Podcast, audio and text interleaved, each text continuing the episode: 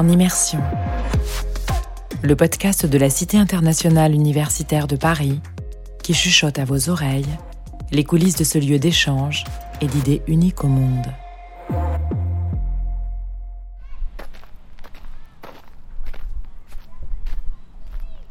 Donc euh, la prairie, voilà, elle est toute sèche. On a un hôtel à insectes qui est dedans.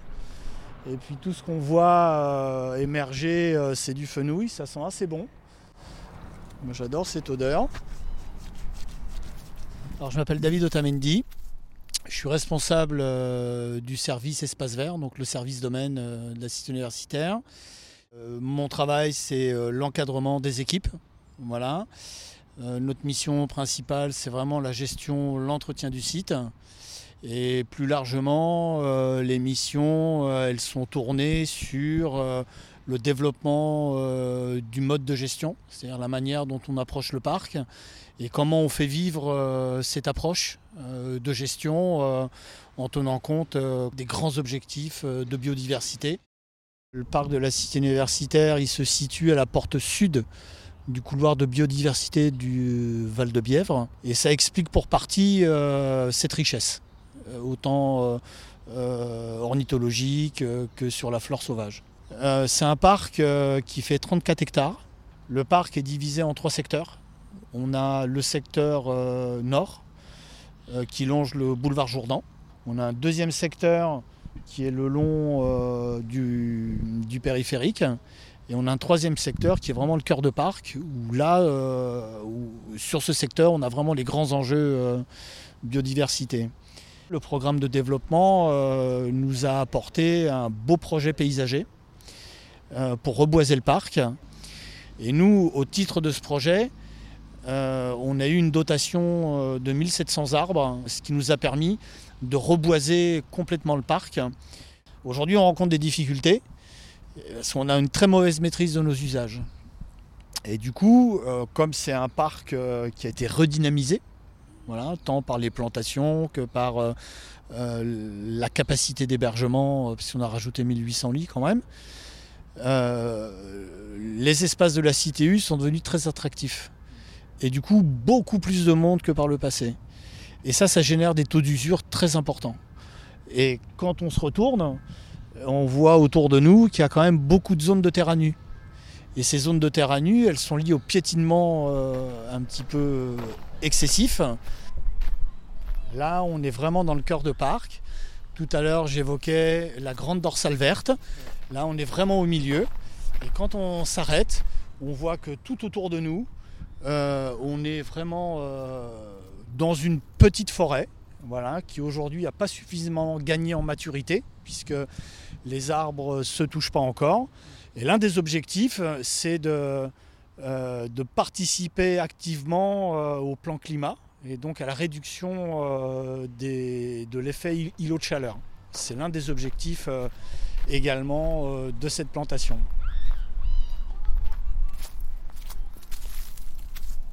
on a une équipe, on a une équipe de 10 jardiniers. J'ai un jardinier également à mi-temps. Les journées, elles sont assez, assez communes pour un jardinier. Voilà, c'est tous les travaux d'entretien de jardin, mais réalisés euh, un peu différemment aujourd'hui, puisqu'on a eu à démécaniser certains postes de travail, d'autant plus que les équipes de jardiniers ont aussi à cœur de développer des micro-projets, ce que j'appelle des micro-projets. C'est des projets qui sont vraiment réfléchis à l'échelle du service, voilà, autant dans la conception que euh, la manière dont on va dessiner les projets, les réaliser. C'est vrai que s'il y a un poste euh, un poste de travail qui a considérablement augmenté, c'est le poste arrosage et également le poste ramassage des feuilles parce qu'avec pas loin de 2000 arbres en plus, euh, les automnes sont bien occupés. Donc là, je suis en train d'arroser des, jeunes plantations.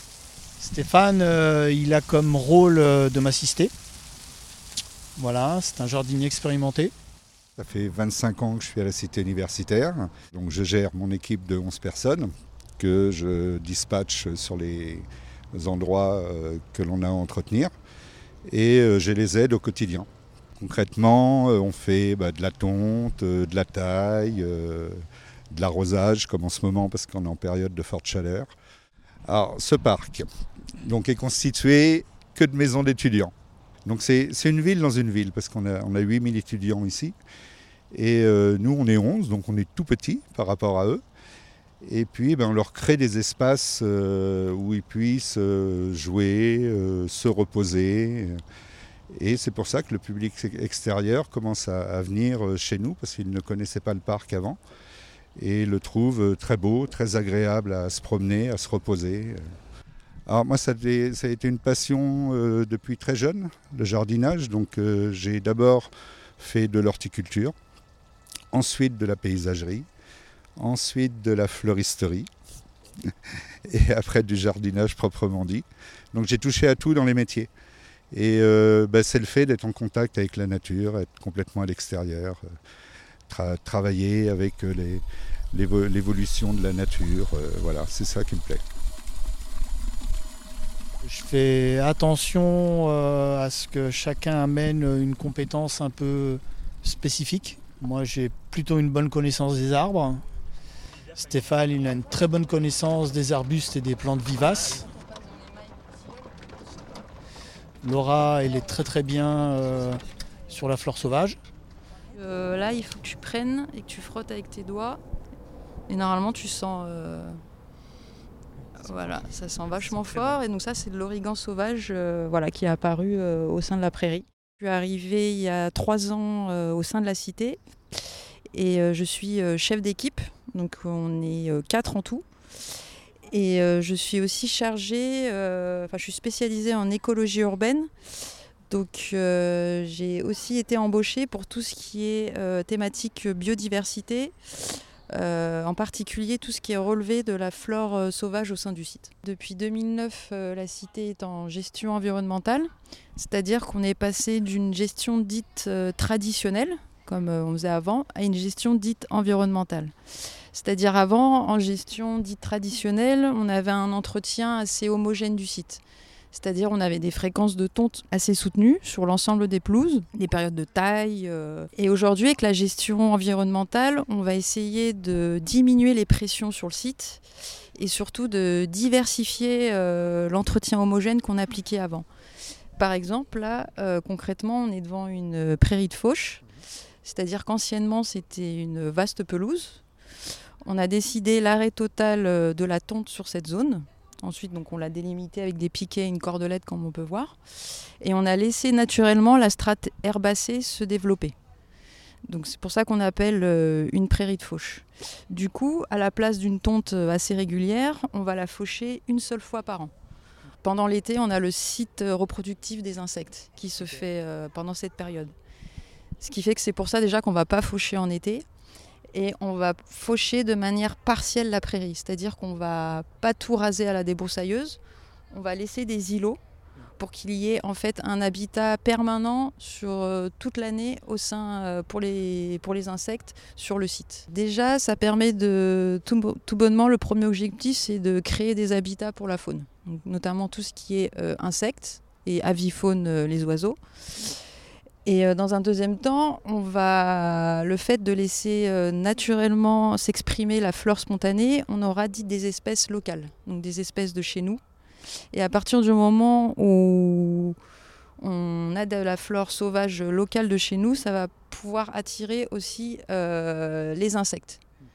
Parce qu'ils vont préférentiellement se poser sur une flore dite locale qu'une flore dite tropicale. C'est pour ça qu'aujourd'hui, euh, on introduit de moins en moins euh, des espèces exotiques et qu'on se tourne vraiment plus sur euh, l'espèce locale. Donc la prairie, voilà, elle est toute sèche. On a un hôtel à insectes qui est dedans. Et puis tout ce qu'on voit émerger, c'est du fenouil, ça sent assez bon. J'adore cette odeur. Voilà. Et puis on essaye de sanctuariser, de les rendre inaccessibles. Donc elle est, bordée euh, de piquets, de cordelettes blanches, euh, de manière à pouvoir laisser ces espaces sans fréquentation. Alors la conséquence de ça, c'est par exemple en 2009, on avait un pré-inventaire ornithologique qui avait été réalisé par un observateur amateur. Il nous avait communiqué ces données et euh, ces données, elles avaient euh, contacté 32 espèces d'oiseaux. Une fois qu'on a déployé la gestion différenciée, donc la mise en place des prairies, des zones enherbées naturellement, le diagnostic écologique qu'on a réalisé en 2013-2014 au titre du programme de développement, euh, a fait remonter la présence de 52 espèces. Ça veut dire qu'en quelques années, on a gagné 20 espèces. Et ça, ça tient au fait qu'il y a des zones qu'on a laissées pousser librement. Ces zones euh, vont renfermer euh, une banque de graines qui vont être consommées par les oiseaux. Ces zones enherbées vont être des refuges pour les insectes qui attirent les oiseaux. Alors c'est des opérations annuelles pour le recensement, euh, pour le suivi d'inventaire et le recensement, euh, l'évolution des, populations euh, spontanées et suivre des protocoles d'inventaire qui sont donnés. Alors j'effectue ce qu'on appelle des relevés phytosociologiques, donc des identifications de la fleur sauvage. Donc j'effectue ça une fois par an, entre le 1er juin et le 31 juillet.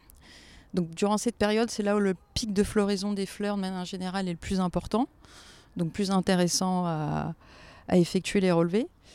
Donc j'utilise la méthode des quadras, c'est-à-dire que je vais aligner 10 carrés euh, d'un mètre carré chacun à la suite. Et à chaque carré, je vais identifier toutes les espèces euh, présentes dans le carré. Donc une fois que l'espèce est identifiée, je vais étudier son comportement euh, par rapport aux autres espèces présentes dans le carré. C'est-à-dire je vais savoir si l'espèce est très compétitive, c'est-à-dire que très dominante, c'est-à-dire qu'elle va prendre euh, une bonne surface du carré, ou au contraire euh, des espèces qui sont moins exprimées, où on a un seul individu présent dans le carré. Et donc du coup, je répète ce type de relevé chaque année, ce qui me permet de comparer d'une année à l'autre, euh, de voir quelles sont les espèces qui sont très dominantes et qui, sont, qui représentent aussi de manière générale notre prairie, euh, quelles espèces aussi ont disparu d'une année à l'autre ou, lesquelles sont apparues euh, d'une année aussi à l'autre? Ce qui me permet de déterminer un faciès, euh, une typologie de la prairie.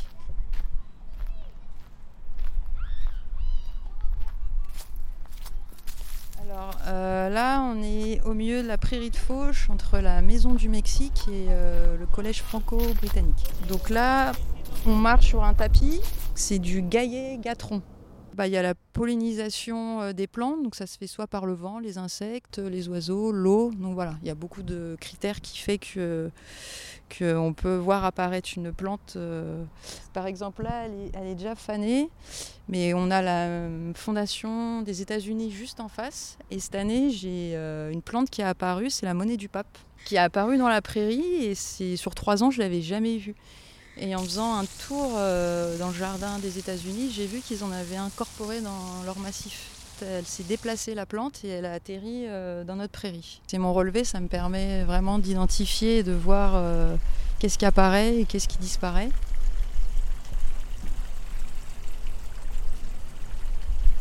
alors moi de base je suis arrivée un peu au hasard dans les espaces verts parce que je savais pas trop vers où me diriger.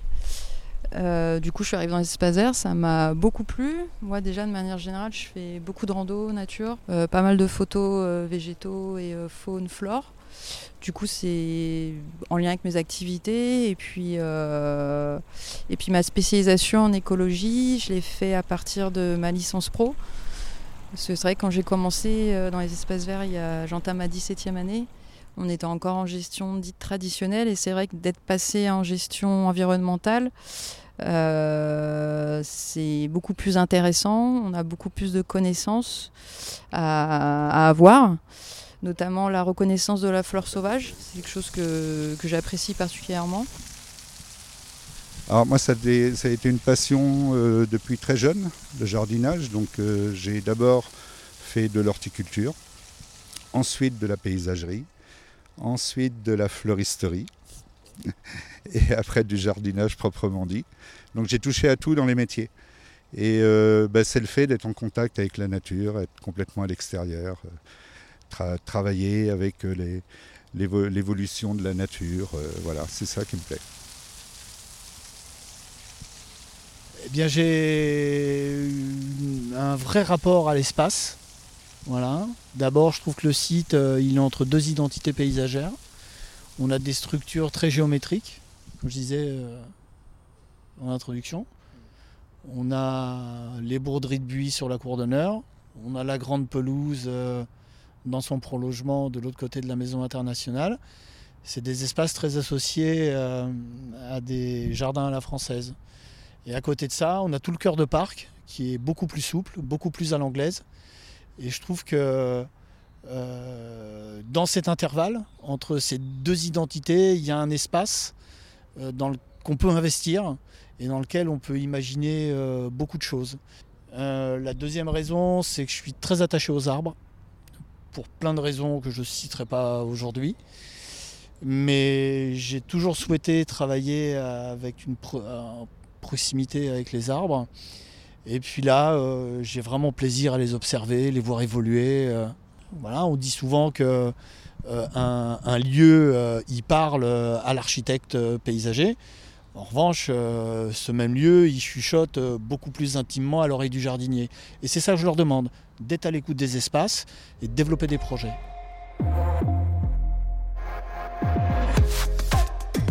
Dans cet épisode sur le parc de la Cité internationale, vous venez d'entendre David Otamendi, directeur du domaine, Stéphane Breté, adjoint au domaine, et Laura Serralini, chef d'équipe.